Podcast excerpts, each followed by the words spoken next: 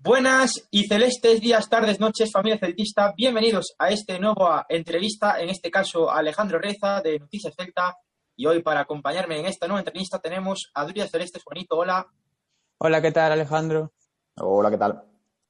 Tenemos por ahí también a Bus Presidenta Jacobe. Ah, un placer estar aquí con Alejandro, un mítico de Twitter. Tenemos también a Mr. Celta. Hola, buenas. Y nada, dar las gracias a Alejandro por compartir pues, este ratito con, con nosotros. ¿Y qué tal, Alejandro? ¿Cómo te va? ¿Qué tal? Pues nada, por aquí estamos. Un día más en este preconfinamiento que nos espera. Pero bueno, y aquí entre esperando ya por el próximo partido, que, que hay ganas ya de, de, que vuelva otra vez el, el, Celta a jugar, que creo que nos hemos quedado todos con, con ganas de algo más. Eh, bueno, vamos a hacer una pequeña entrevista a Alejandro, que posiblemente sea la cuenta de referencia en cuanto a las noticias del mercado de, fichajes eh, y demás. Y también es bastante conocido en Twitter por, sus opiniones que, que da y nada, nos apetece conocerlo un poco más, que nos dé sus opiniones sobre el mercado, sobre el fichaje de Solari y Darón y sobre la situación actual del, del club.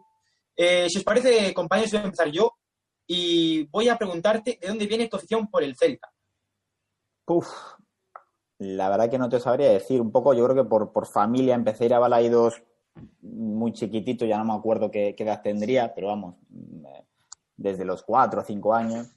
Y, y, a raíz de ahí pues me, me, fui enganchando, amigos que también se hicieron del, del, Celta y yo creo que una historia muy parecida a la de la gran mayoría, ¿no? Te vas enganchando, te vas enganchando y ese celtismo se va metiendo dentro de ti ya, y ya te quedas enganchado, ya no hay forma de salir de ahí. Bueno, yo quería, yo quería preguntarle, eh, hablando así un poco, ya que pregunta Javi de dónde viene tu afición, yo quería preguntarte cuál es el primer recuerdo que tienes del Celta y de esa época, que es la primera que recordarías, en este caso, ¿quién es el, el jugador que te llamaba un poquito así más la, la atención?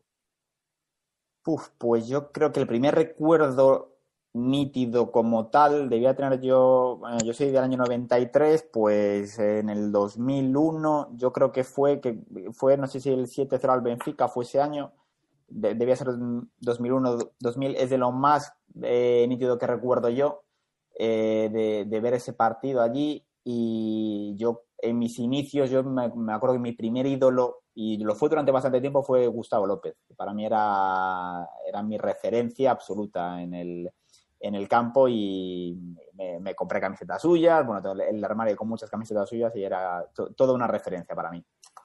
Qué bueno era el Corvo. Muy, muy buen futbolista, un celtista de, de, de raza y un celtista, un, un, Gustavo que todavía no, nos guarda bastante cariño y que yo creo que si sigue como está con el cursillo de entrenador no es nada descartable que en un futuro a medio largo plazo igual hasta lo hasta lo tenemos dando órdenes ahí en la banda de Balaídos. Ojalá. Sí, ojalá. Eh, enfocado un poco así, echando un poco la vista hacia atrás, eh, también queríamos preguntarte un poco cómo fueron estos inicios tuyos en, digamos, como periodista, ¿no? En la radio, así. Porque, bueno, tú eres médico y, bueno, ¿cómo, cómo te dio por, por esta rama? A ver, yo no, yo no soy periodista, yo soy médico, de hecho soy, soy traumatólogo aquí en el, en Cunqueiro. Y el tema del periodismo realmente no vino, fue toda una raíz de, de tener yo 15, 16 años y, y, me ofrecieron una emisora local aquí, ir a comentar los partidos al, al, al, descanso. Empecé, de hecho, con un periodista que se llama Antonio Saborido, de, que era de aquella Radio Voz, y bueno, que lo sigue siendo, Radio Voz. Y después pues me, me empecé a meter ahí, me, me, me, gustó y bueno, empecé también a estar en, en Radio Marca en sus inicios, en la, en la época anterior de, de, de, Radio Marca. Y después, por pues, la verdad que me fui, fui enlazando poco a poco, salió el tema de la, de la web, que la, empezamos varios con el tema de la web, la web fue a más. Empecé yo después en, a colaborar en otras emisoras, fui a la cadena COPE, estuve allí colaborando con ellos durante, durante algún, algún tiempo, en algunas tertulias y pues eh, me, me, fui metiendo en el, en el, en el mundillo y me, a mí me, todo el tema de la comunicación me gusta mucho, la, la verdad. Es algo que me, que me, gusta mucho. De hecho, es algo que siempre le, le critico, le doy bastantes palos al, al Celta el tema de la comunicación, que me parece algo fundamental para manejar y que, que creo que tienen bastante déficit ahí. y, me fui metiendo y hasta ahora que, bueno, yo mi, mi labor principal es ser médico, pero bueno, eh, sí que le dedico tiempo al, tema del, del, Celta, me gusta el tema del, mercado, soy un friki del, mercado y, también soy un friki de los medios de, comunicación, me gusta la radio, me, me, gustan las redes sociales, entonces pues todo eso junto pues sale lo que hago. Bueno, mirando un poco ya hacia el club, hacia estas últimas temporadas y tal, ¿dónde crees, cuáles son, cuáles crees que son los puntos donde el club ha fallado, los más importantes, en estas últimas tres temporadas? Mm, eh, hombre, yo creo que hay un antes y después a raíz de lo de Berizzo. Yo creo que es un poco el eh, donde cambia todo un poco, ¿no? También la, las, expectativas que se generaron ese año con dos semifinales, después un poco volver a la dura realidad. Creo que al Celta, eh, la gestión económica general del Celta creo que es muy buena.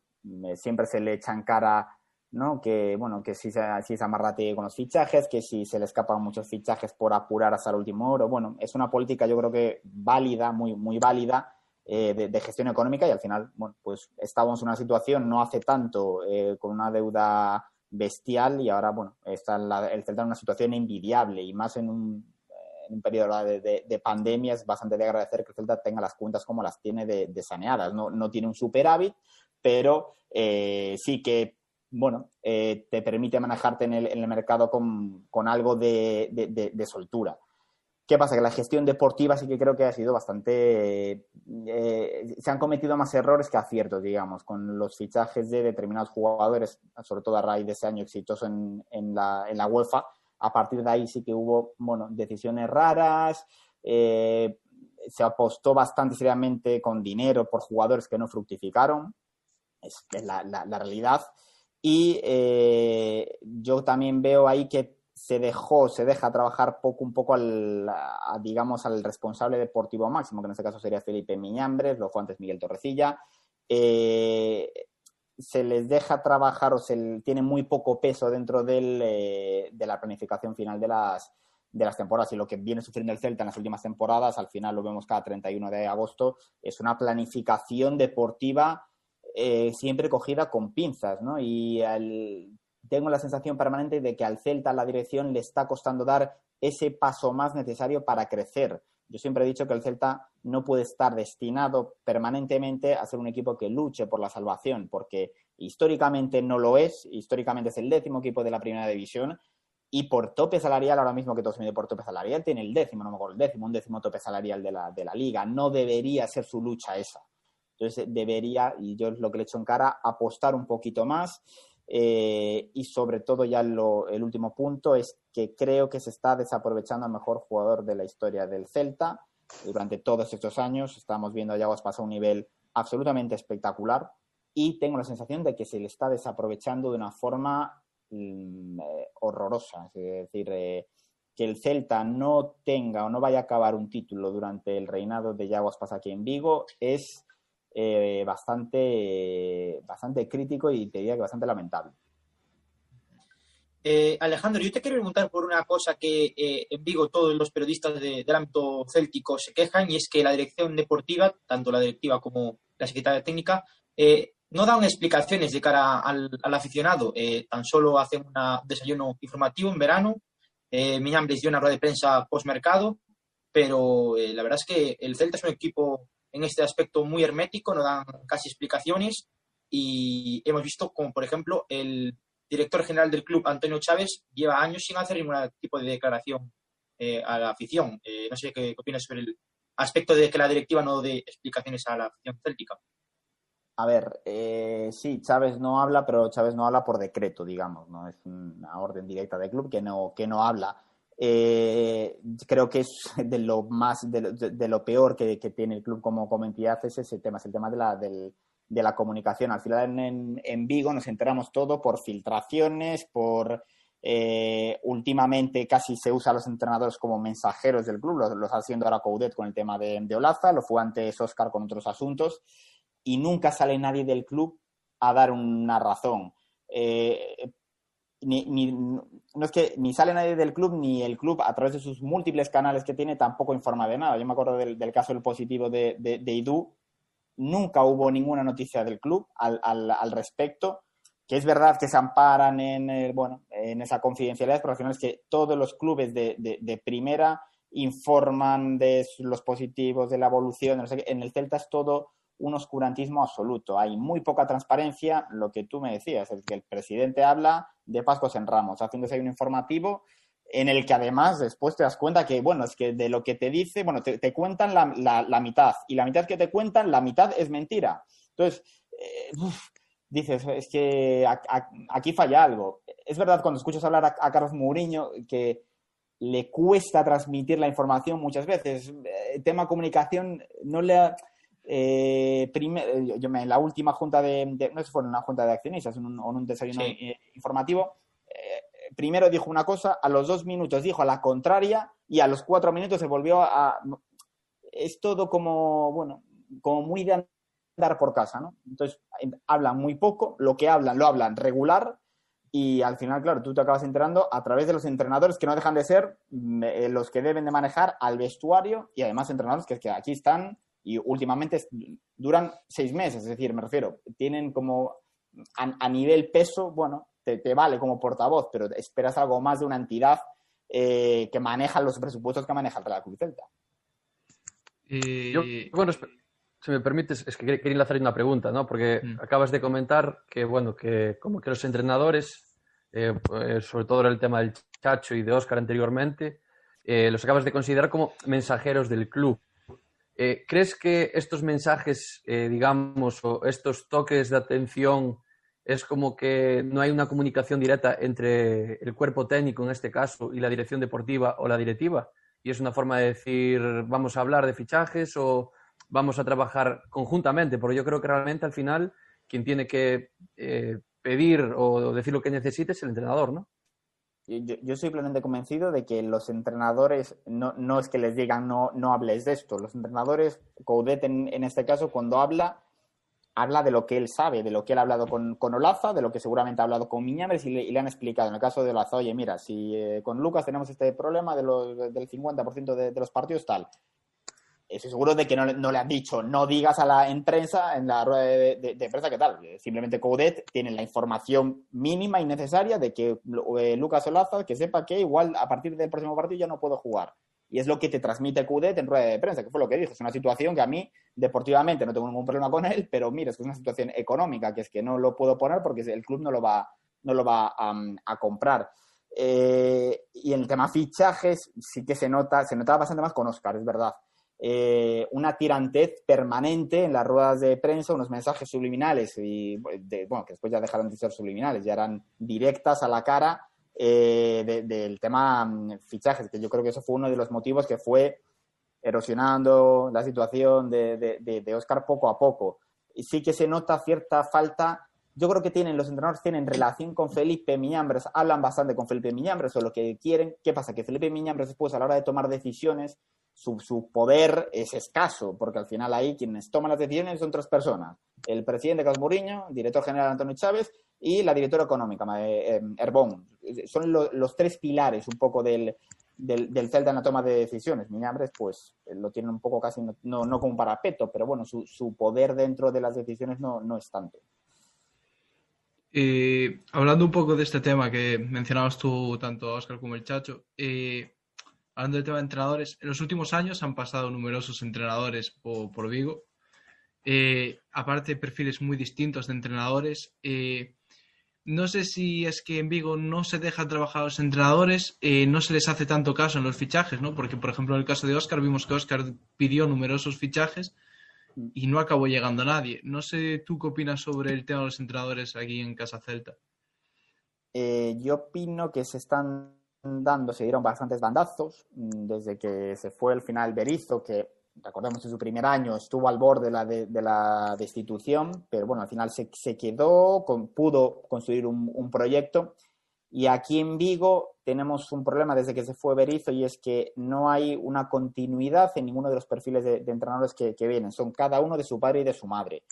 Puedo entender que, bueno, en una situación crítica, eh, como le pasó al Celta en la hace dos temporadas, pues optes por Fran Escriba, que es un entrenador eh, que, bueno, después de, dos experimentos, o sea, año veníamos de, de, Cardoso y de Mohamed, que fueron dos experimentos, ¿no? Eh, esas apuestas del, del, Celta de principios de, temporada que apuestan habitualmente a entrenadores baratos, desconocidos, y, eh, y, que habitualmente apuestan por un fútbol alegre, tal, no sé qué, vienen con esa vitola de, de, otros países, pero que por ahora han cuajado pocos, más allá de, de, Berizzo y está por ver Coudet fracasó Mohamed, fracasó Cardoso y dicen, bueno, vamos a asegurar el tiro con alguien que conozca la liga. Y se queda Escriba, vale, muy bien.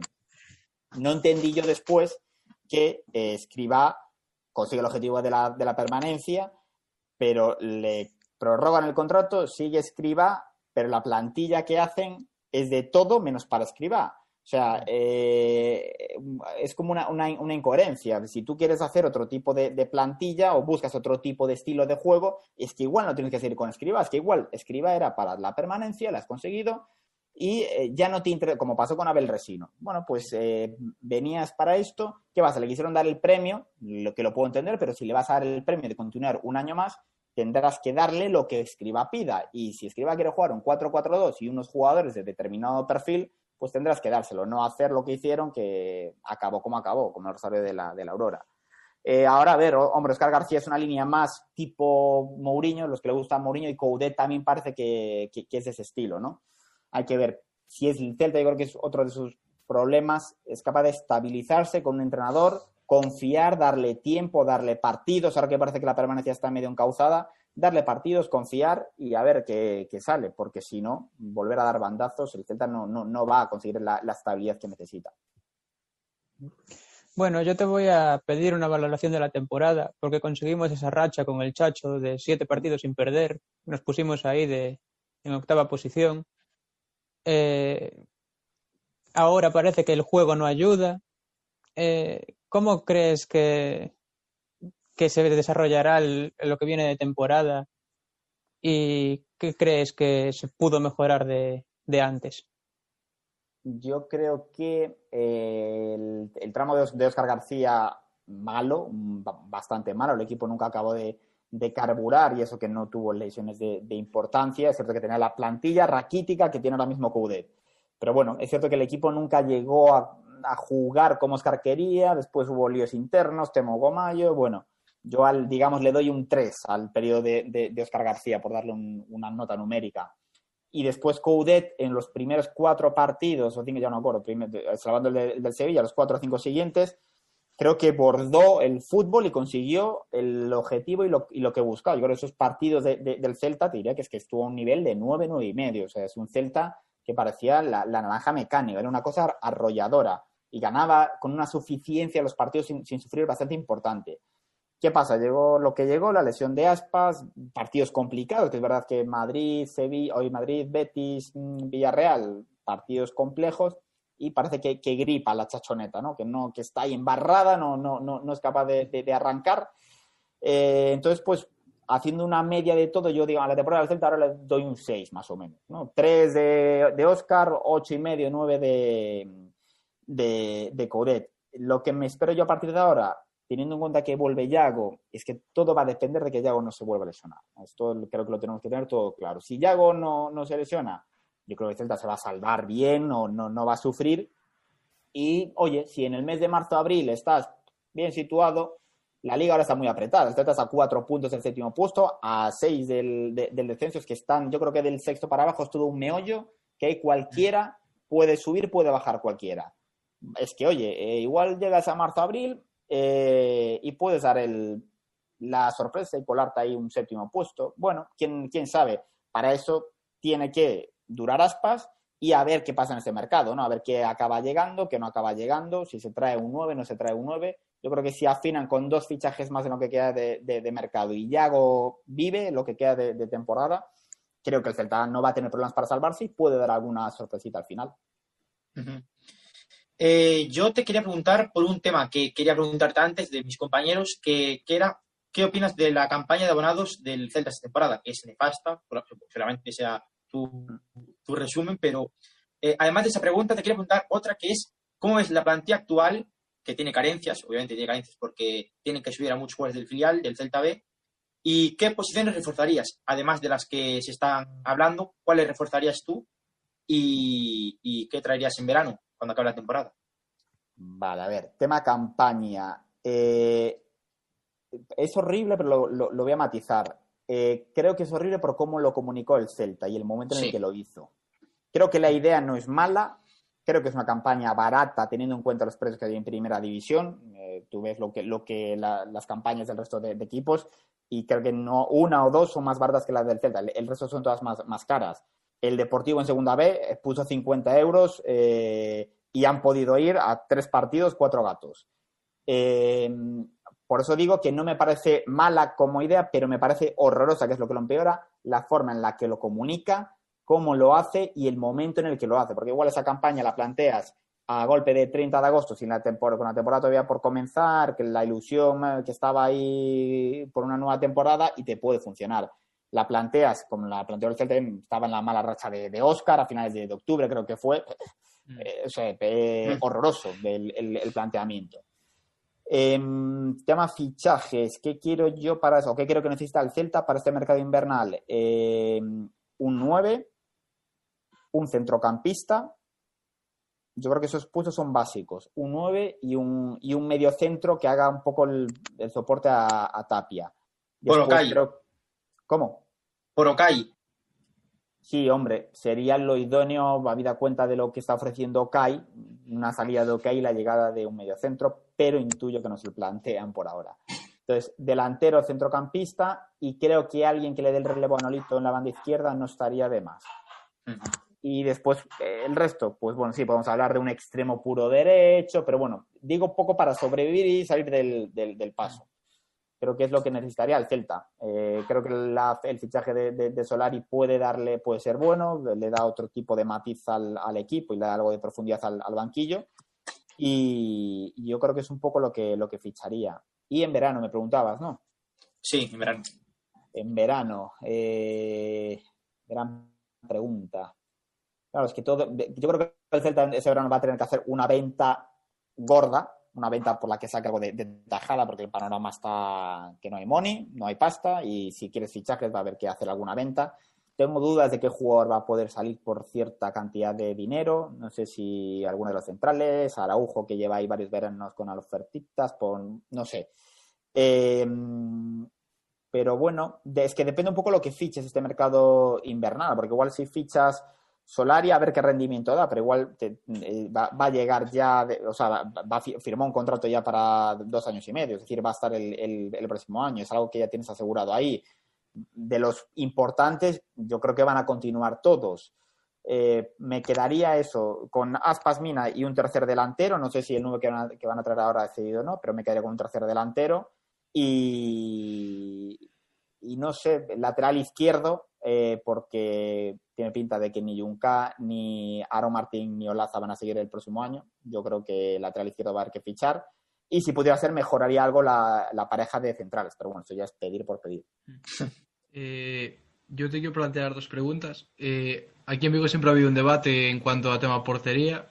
no sé si serías partidario, visto el nivel de Iván Villar y la no recuperación de Sergio, que sigue lesionado todavía, eh, fichar un segundo portero barato que le pueda apretar algo las tuercas a Rubén.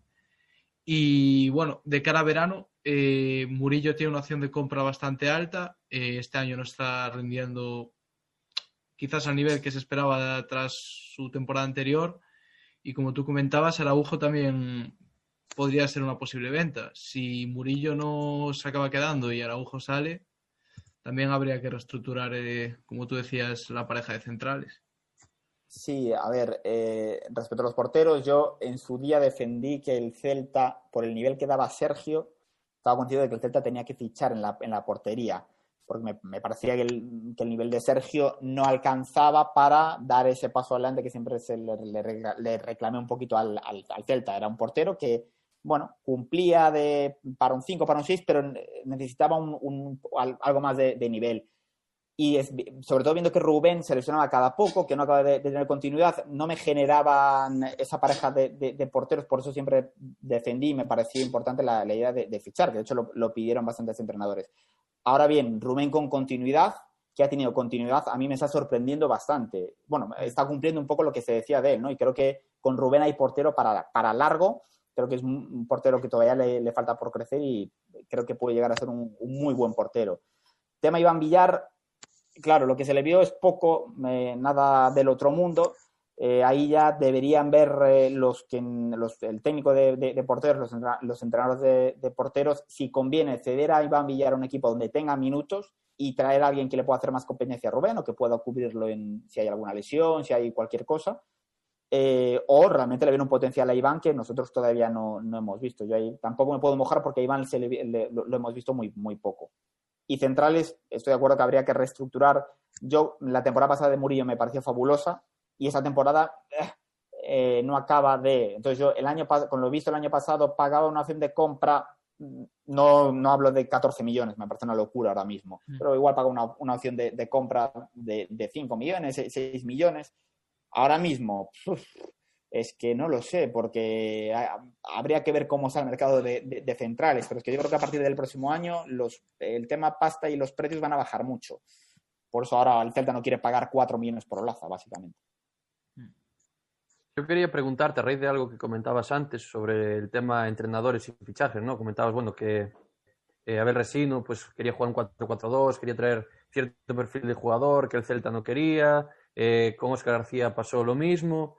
Eh, y ahora yo te pregunto, eh, ¿crees que con el Chacho esta dinámica ahora como que parece que cambia, que quieren darle al entrenador lo que quiere? Porque bueno, al parecer el Chacho pidió a Solari, el Chacho pidió a, a Cervi. ¿Crees que empiezan como a entenderse un poco lo que es dirección deportiva, directiva y, lo que pide el entrenador?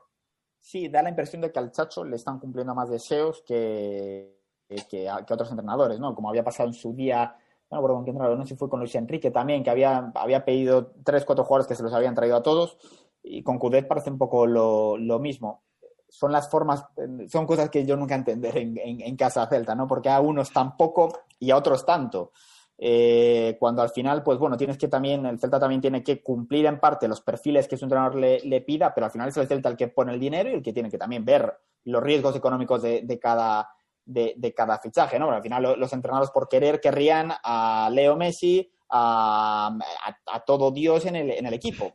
¿Qué pasa? No, el Celta tiene que ver tema económico, cómo puede ajustar. Está bien que le cumplan los, los perfiles, a mí me parece bien y creo que esto indica un poco que la directiva parece que apuesta por un Coudet a largo plazo, porque bueno, le han, fichado, para que el Celta fiche, fichando en el mercado invernal, le haga contrato largo a alguien en el mercado invernal, ojo, que eso hacía tiempo que no, que no lo veíamos. Mm. Y con el tema Cervi que está sonando, pero bueno, eso está por ver todavía cómo acaba, parece que también, bueno, eh, son formas que tiene el Celta que yo no, acabo de, entender muy bien tampoco. Mm.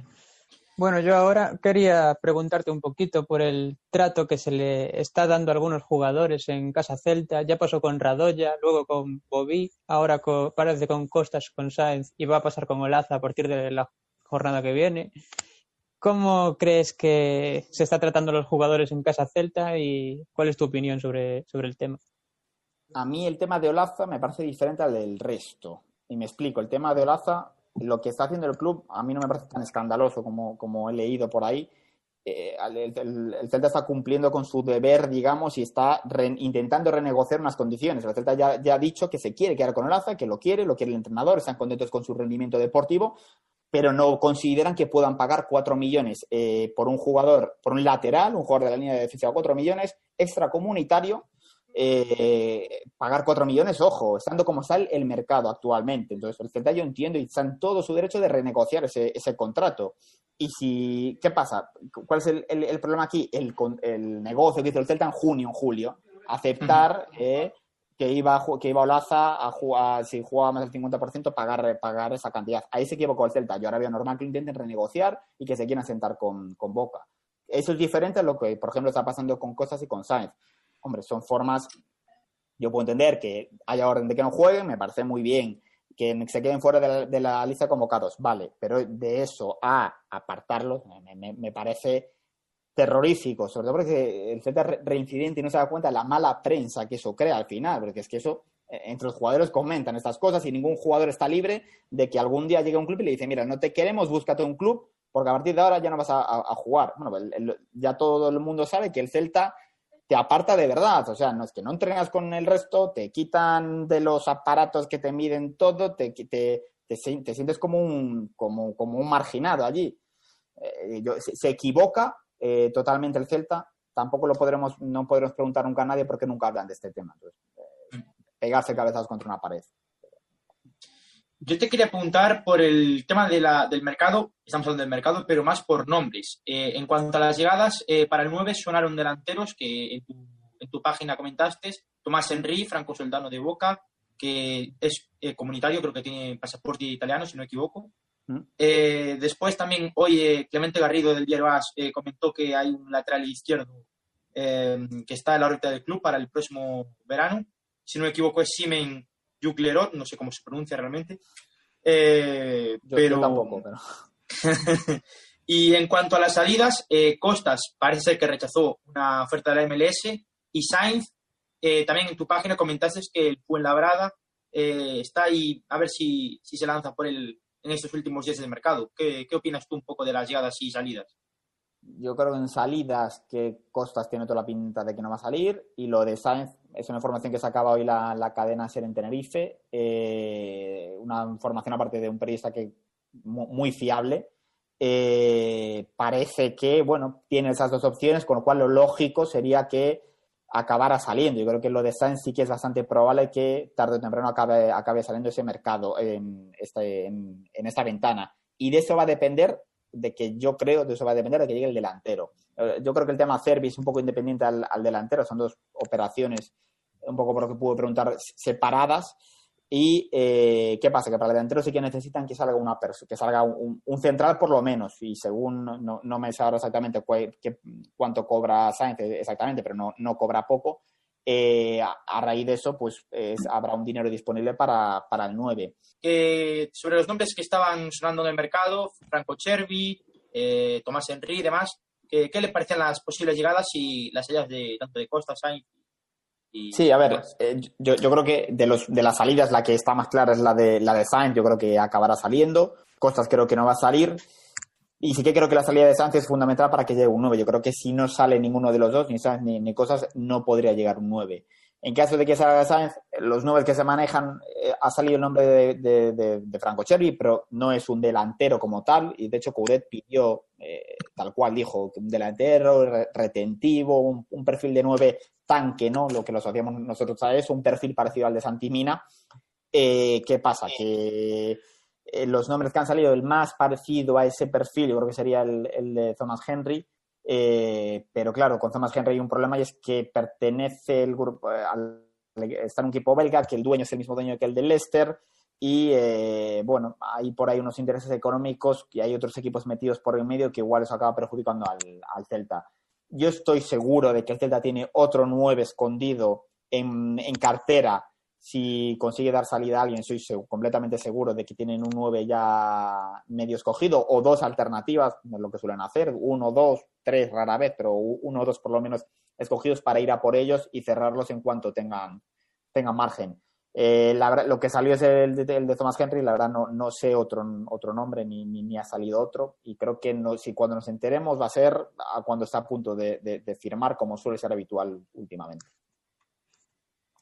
Yo quería, quería preguntarte, porque antes hablamos del tema de, Olaza, ¿no? que hablabas eso de que el Celta pues tensó un poco la cuerda, que consiguió bueno, unas, unas eh, condiciones que a día de hoy pues no puede cumplir, pero yo quería preguntarte, o bueno, si, si tienes información también, pues si quieres soltarla, pues adelante, ¿no?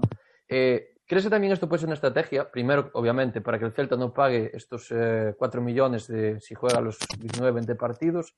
¿Crees que el Celta a final de temporada se, se va a proponer, digamos de alguna manera, eh, negociar con Boca y quedarse Olaza en propiedad? Eh, o sea, si es una estrategia, lo de Boca, dices, o... No, no, digo, vamos a ver, ahora mismo eh, el Celta no, quiere pagar esos 4 millones. Mm. Es decir, en teoría, Olaza a final de temporada tiene que volver a Boca. ¿Tú crees que el Celta se puede plantear eh, ficharlo en propiedad, pero eh, sin cláusula por el medio o buscar otra fórmula? Ya que, bueno, como bien dijiste antes, el Celta está contento con, con Olaza, el jugador está contento en Vigo, entonces yo veo, digamos, que todas las direcciones apuntan a que Olaza pudiera seguir en Vigo la temporada que viene. Yo creo, yo si tuviera que apostar ahora mismo, eh, claro, es que el jugador se quiere quedar aquí en Vigo. Y muchas veces lo que suele, suele ser decisivo y los jugadores acaban jugando donde ellos quieren. Entonces, eh, ¿qué pasa? Que yo al Celta no lo veo pagando esos 4 millones. Si cambia la cosa y de repente Boca entra en razón y cede y lo venden por 2 millones, por dos y medio con alguna cláusula, ahí sí que lo vería más probable. Doy por hecho que Aaron Martín a final de temporada se va a ir, no, el Celta no va a ejecutar esa cláusula de, compra, que Junca se va a ir este verano. Y ahí también entra en, eh, la, opción que salía hoy, ese lateral noruego, eh, que viene un poco, yo creo que lo quieren cerrar, que, no está cerrado, pero que, si lo, el, objetivo para ficharlo es tener un lateral izquierdo por lo menos en recámara para la próxima temporada y a ver qué pasa con Olaza, ¿no? Eh, como el Celta yo creo que tiene muchas dudas de qué va a pasar, si Boca va a hacer o no, bueno, pues habrá, habrá que esperar. Pero vamos, yo, lo, único seguro en esa historia es que el Celta no va a pagar los 4 millones por, por Olaza. Entonces, a ver qué, qué hace Boca también podemos pensar que es toda una estrategia negociadora del Celta, oye. Eh, pues y, lo de Franco Chervi, que se dice que no tiene pasaporte, hay fuentes que dicen que tiene, otras fuentes que dicen que no tiene. Hay una noticia del 2016 que, que vi antes del diario Récord de Portugal que decía que Chervi había ido a Italia en el 2016 para agilizar el tema del pasaporte, hace cinco años. O la burocracia es muy lenta o no. O, eh, eh, ¿Qué pasa? Aquí cada uno juega con sus armas. Boca juega con las armas y hoy filtra un medio muy importante, el que no van a ceder. El Celta aquí filtra otro tipo de, cosas. Es el juego habitual entre posturas que están un poquito tensas todavía. A ver qué pasa esta semana, estos próximos días y si consigue, se consigue destensar un poco todo. De hecho, yo estoy un poco con tu teoría, ¿no? De que pueda, bueno, eh, que se filtran cosas. De hecho, hoy llegué a leer en alguna cuenta de Instagram y, y en algún, bueno, algún medio que incluso el Betis se aparecería, ¿no? Está, que, digamos que el Betis que está atento a la situación de Olaza. Entonces, no sé si era alguna filtración para intentar que Boca entre en razón claro. que no lo sé. Es complicado. Puede ser que Yo, si tuviera que apostar, me preguntas, ¿el Betis está realmente interesado? ¿Es una filtración? Hombre, yo creo que es más que alguien que tiene interés en el, en, la, en el juego, dice, voy a meter a un actor más, que aquí sí, eso siempre acaba acaba sumando. ¿Qué pasa? A ver, eh, no sé, el tema de, yo, con Lucas Olaza es que es una, incógnita porque el jugador se quiere quedar aquí, pero es que ahora mismo desde Argentina son bastante tajantes. Entonces yo la verdad que no sé qué pensar. Es que el año pasado ya se vivió algo similar porque Olaza incluso se había llegado a despedir de la plantilla. El Celta ya lo, bueno, no la, bueno, había hecho medio oficial, ya, bueno, se había despedido Beltrán del y a los tres días de repente Olaza estaba de vuelta. Entonces, no sé, pero el Celta ya en aquel momento lo pudo, pudo negociar con Boca para comprarlo y se lo volvió a traer cedido. No sé si era porque a Oscar no le convencía. Es que el año pasado el Celta, yo estoy convencido el, año pasado de que si el Celta gana en Mallorca, ese partido que pierde 5-1, sí, lo gana, Olaza no sigue en el no vuelve. Estoy plenamente convencido. ¿Qué pasa? El Celta pierde 5-1, aparecen los fantasmas de nuevo.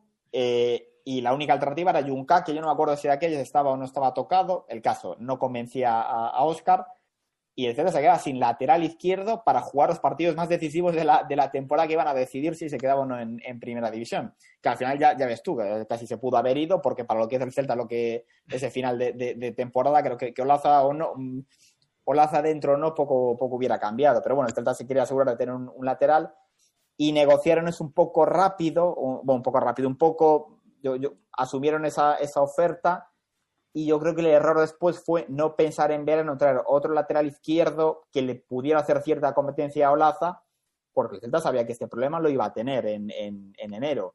Y queda un poco raro ir ahora donde Boca, llorarle otra vez, que es que tengo ese problema, no voy a pagar este dinero, renegociamos tal. Queda poco serio, parece hasta, incluso, pero bueno, fue una negociación. Yo creo que el Celta no se equivocó ahora y sí que se equivocó en verano. Bueno, yo, te voy quería preguntarte, si me, dejáis compañeros, quería preguntarle por, Renato Tapia, Alejandro, que, llegó aquí eh, libre del Feyenoord, que está haciendo una temporada espectacular. Eh, ayer, eh, es más, un colaborador nuestro de nuestro programa dijo que, había que renovarle porque en verano algunos equipos se podían rifar con él. ¿Tú qué, tú qué opinas? ¿Habría que renovar a, a Renato en verano o, yo es que creo que cuando hablamos, cuando hablé antes de que el Celta igual hacía una venta importante este mercado invernal, uno de los nombres que más me cuadran sería Tapia. Yo vería lógico, o sea, vería lógico. Efectivamente, deportivamente es un golpe, porque es un futbolista clave en el entramado de, de Coudet, pero bueno, al final, tú para crecer también tienes que vender bien. Y si en un mercado raro, uno con poco dinero, de repente llega alguien con bastante pasta, alguien de la Premier, por ejemplo, y te pone millones encima de la mesa, es que a veces hay que. Bueno, tienes que decir que sí. Entonces, yo no me, no me parecería tan raro que Tapia fuese una de las ventas importantes. ¿Qué pasa? Yo intuyo que saldría por una cantidad considerable de dinero eh, se lo comentaba ya a un, a un, amigo mío después del, del, partido, le, le, escribí y le decía, no entiendo cómo Tapia ha acabado en el Celta, me refiero, ¿qué hacen el resto de directores deportivos del mundo? Que ese jugador que esté libre, que a Celta le costó cero euros, eh, haya acabado aquí por, por ese precio, no, no acabo de, de, entenderlo muy bien. Además, yo creo que incluso el esquema de Coudet le, potencia todavía más. El estar ahí solo, él está más cómodo el, solo, casi te diría, que con alguien al, lado. Le potencia más. A mí me, parece te diría uno de los fichajes de, de la liga de este año. Bueno, eh, te voy a preguntar ahora por un rumor que salió hace dos días, que es el de Facundo Pellistri, jugador del filial del Manchester United, que es joven. No sé si lo ves como un plan de cara más al futuro, si conseguimos ficharle, o si ya puede aportar, si pudiera venir aquí ahora desde ya yo es que no me acaba de cuadrar que venga aquí a Vigo. Eh, y no, o sea, no, no, no, es que lo diga yo, sino un, periodista que, con el que confío en su información al, al 100%, que es Víctor López, ya comentó que el Celta no era uno de los, de los equipos que, que estaba detrás de él. Entonces, eh, bueno, eh, que acaba llegando, que muchas veces desde Inglaterra se meten equipos cuando hay jóvenes que se rifan, que hay que los, quieren cedidos, muchas veces se meten equipos ahí por no subir la, puja, pero sí por hacer ver que hay bastante interés ¿no? de, equipos. Se habló también de la Almería, me, me, me suena. Eh, no sé, creo que por lo poco que vi, eh, porque vi muy, muy poco del, del jugador, creo que eh, es un extremo derecho o un interior y zurdo. Extremo, puede jugar por los dos lados. Extremo, un, un jugador de, de, de banda pero claro, vendrían, yo no sé si vendría para el primer equipo ya, porque por ahora solo ha jugado en el filial del, del United, si vendría para el filial, no me pega mucho que venga para el filial.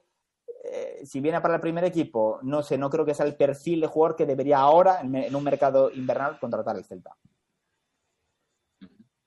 Aparte que por lo que leía, por, por lo, bueno, por la información que llegaba, decían que el United eh, quería solo una cesión sin opción de compra lo cual es una fórmula que aquí en Vigo no gusta. Aquí no en Vigo gusta, siempre, siempre son cesiones con opción de compra, aunque sea no suele ser obligatoria, pero sí opcional.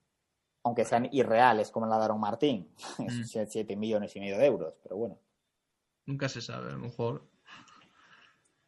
Pues yo quería, quería preguntarte, aprovechando que, que, mi compañero Javi pues hablaba un poco de, preguntaba por un nombre en concreto de la plantilla, yo soy un conocido de, defensor, voy a decirlo así, de la, no de Enremor, ¿no? pero sí las condiciones que tiene Enremor.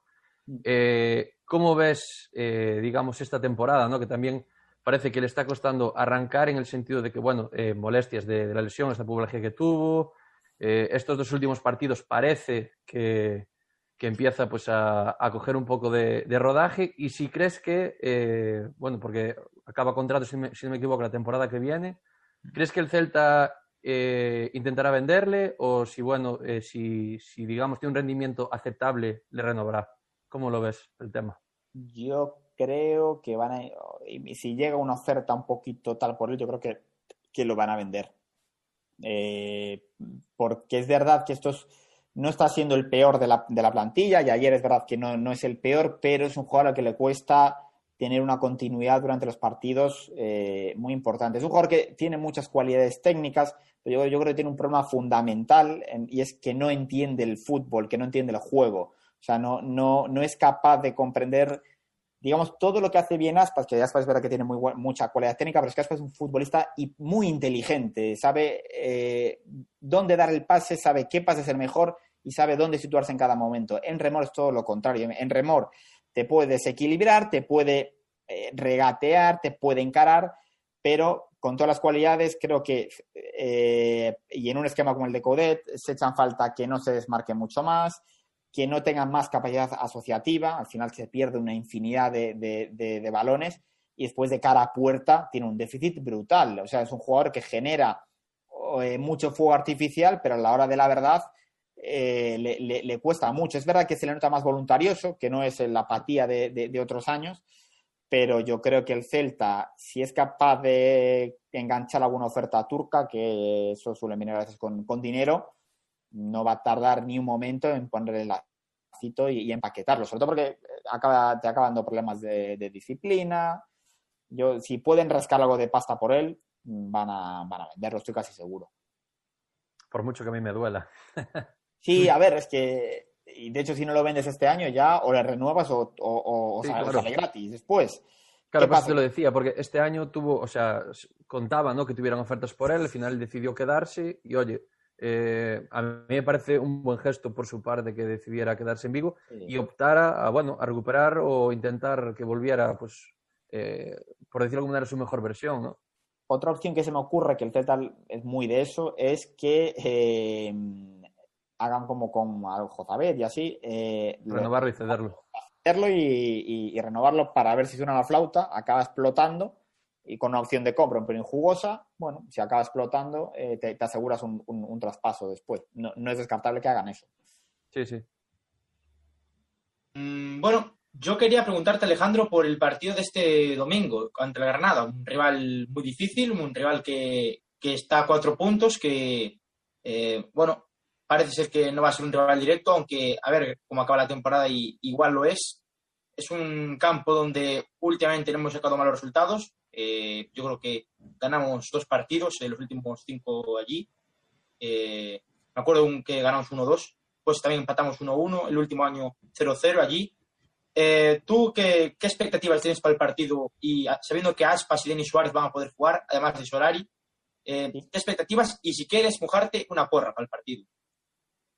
Yo creo que vamos a ver, ahora que va, a recuperar a, muchos de sus hombres importantes, vamos a ver un, Celta bueno. Es verdad que los equipos de, Diego Martínez, eh, sobre todo cuando juegan allí en, Los Cármenes, ataca, tienen el bloque de, presión bastante alto, muerden bastante arriba. Eh, si el Celta es capaz de sortear un poquito eh, esa, esa, primera línea de, presión, yo creo que va a pasar un poco como pasó en, en aquí, que va a haber bastante hueco a las, a las espaldas de, la defensa y ahí el Celta puede, puede hacer daño. No me espero que sea el Celta sea tan superior como lo fue en, el partido hace que fue hace nada, hace, hace un mes. Eh, pero bueno, vamos a ser optimistas y vamos a decir que el Celta gana 1-2.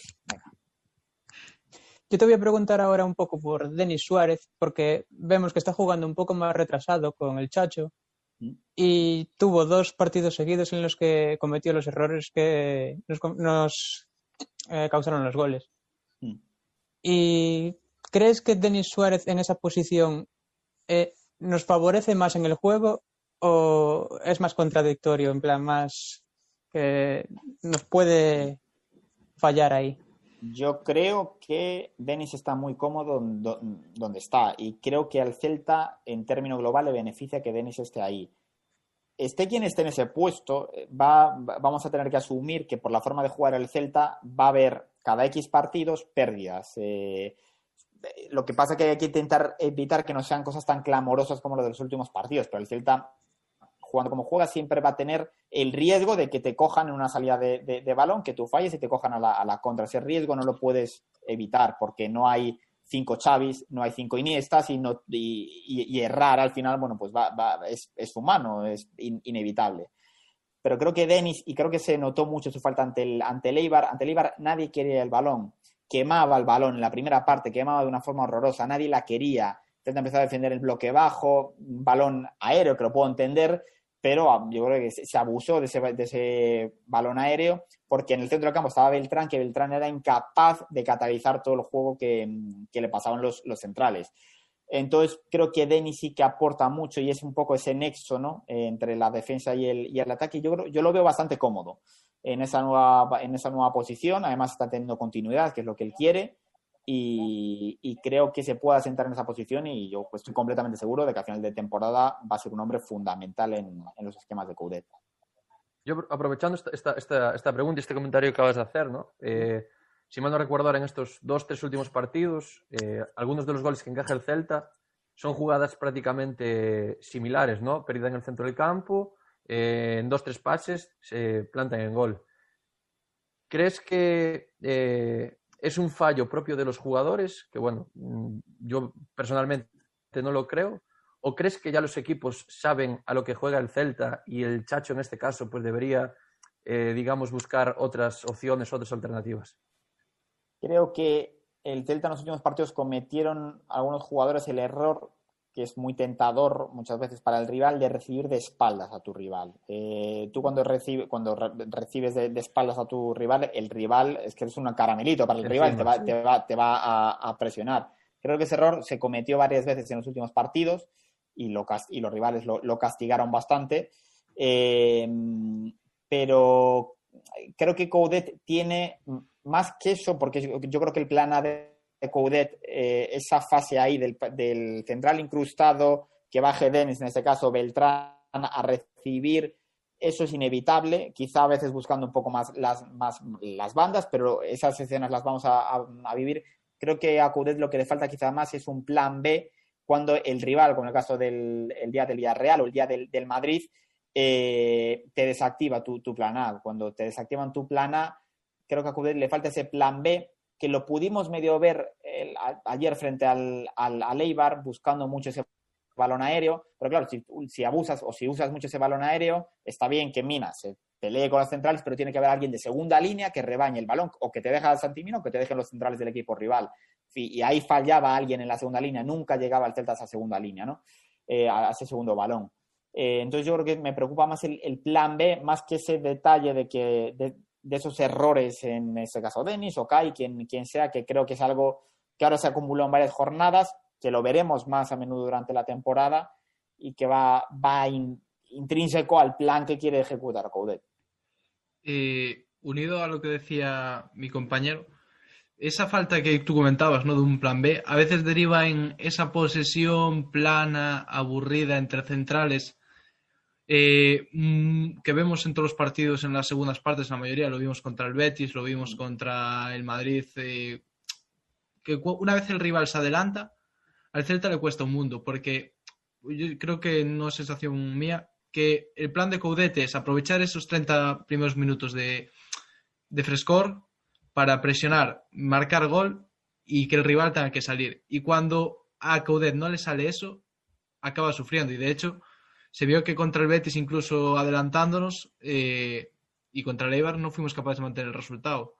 No sé si es que al equipo le falta, digamos, ese físico, ¿no? Por la poca plantilla que hay. No sé cómo lo ves tú.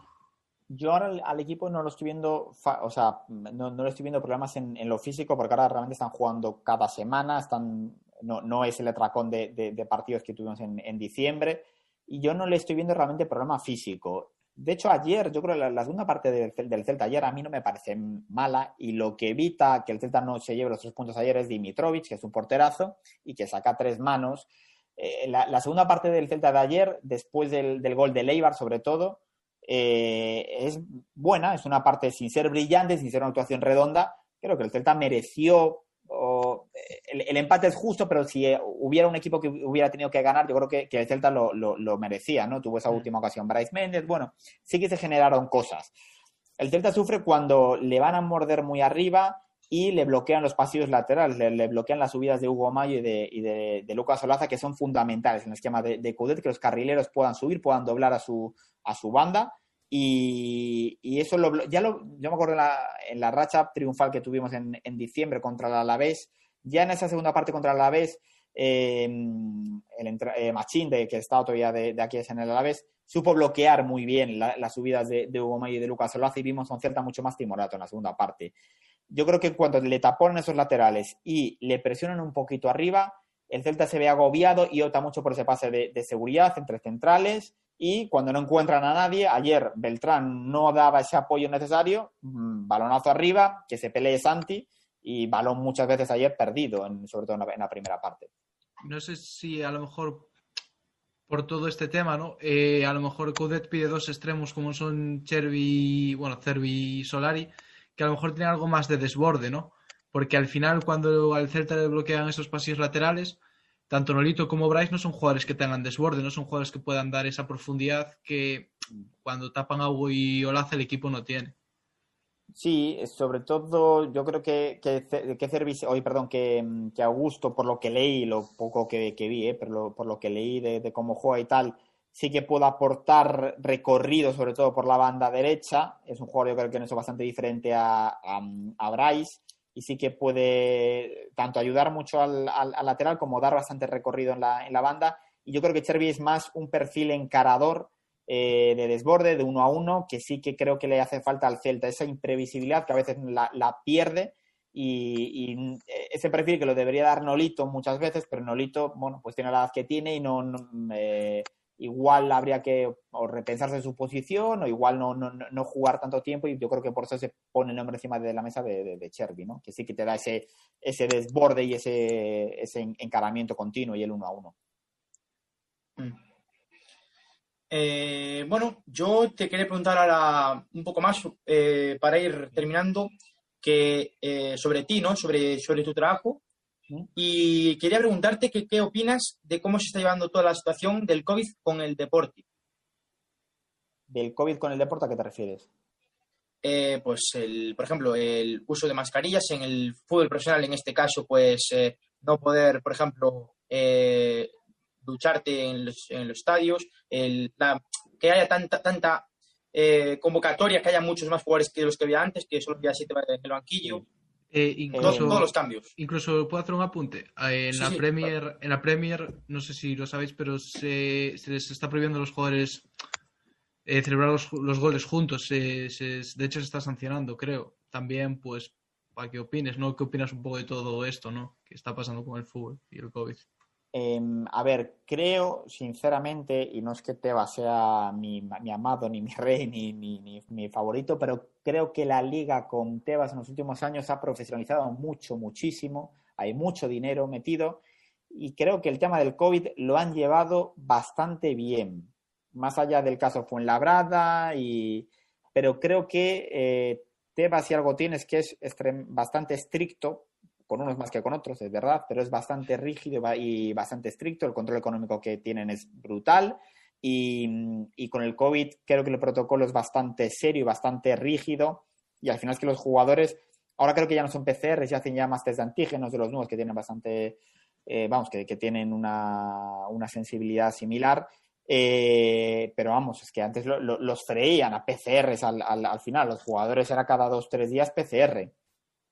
Y el tema de los vestuarios que no puedan usar y todo eso, bueno, es un inconveniente menor. Eh, a ver, yo entiendo que les gustaría más usar el tal, pero bueno, eh, es una situación de pandemia mundial y si tienes que renunciar por evitar el mayor número de contactos en sitio cerrado como es un vestuario, bueno, pues si se puede evitar, mejor que, mejor. Yo creo que la liga está haciendo un poco todo lo que tiene que hacer para evitar los positivos. De hecho, creo que hay bastantes pocos positivos.